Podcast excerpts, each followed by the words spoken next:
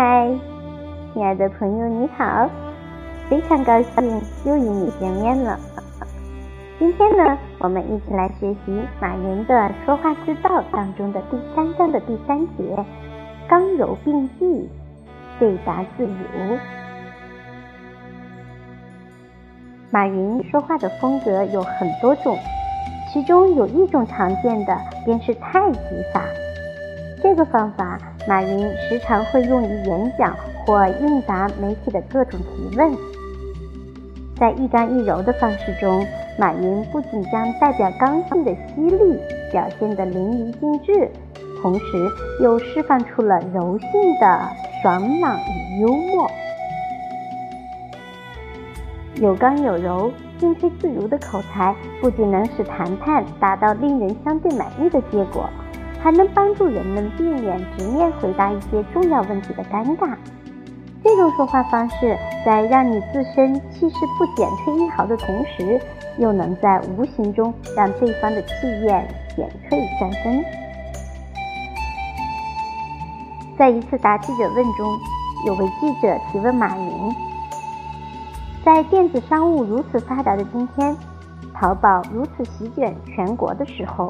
阿里巴巴有没有专门针对内地的不发达地区的扶持计划？对他们有没有建设性的意见？他们应该向哪些方向发展？有没有更加针对性强的计划？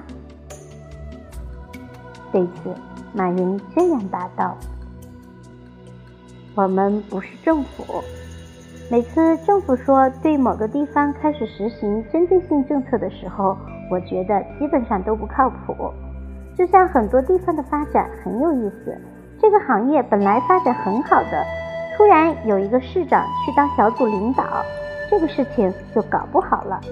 他三个月才抽出时间来开一个会议，这个事情就搞不好了。我觉得今天的企业要以公益的心态、商业的手法经营。如果以商业的心态、公益的手法，那就基本乱套了。我觉得要帮助别人。自己首先要强大。面对记者的提问，马云刚开始时表现得比较肯定，因为记者的问题并没有确定的答案，因此马云先稍稍阐述了政策性实施的不确定性。另外，又用柔和的语气来讲解公益性计划的难处，面面俱到，语言犀利却并不是柔和。很多时候。谈话如果措辞太强硬，就会激化矛盾；太软弱，又不能争取到应有的权利。因此，如若跟马云一样，运用刚柔相济的方式去说话，那么无论你所面临的问题有多么艰难，都会应对自如。也许有人会说，人际交往中难免会发生一些摩擦和矛盾，想要化解摩擦。调解矛盾，理是天平和灭火器呀。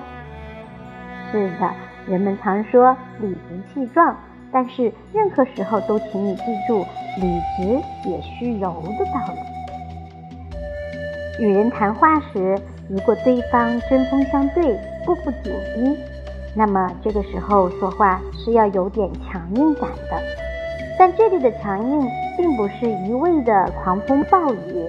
而要是不大不小的中语，正如曾国藩所说：“太柔弱的就没有力量，太刚硬就容易折断。刚与柔相互调和，才是天地之间永恒不变之道。”刚柔并重的说话方式，其实就跟打太极一样。有刚有柔，才会打得出行云流水般的好太极。同样的，如果我们能够巧妙地运用语言中的柔韧性，那么我们常会在得到对方尊重的同时，得到一个比较好的结果。好，今天的分享就到这里，感谢您的聆听，我们下期再会。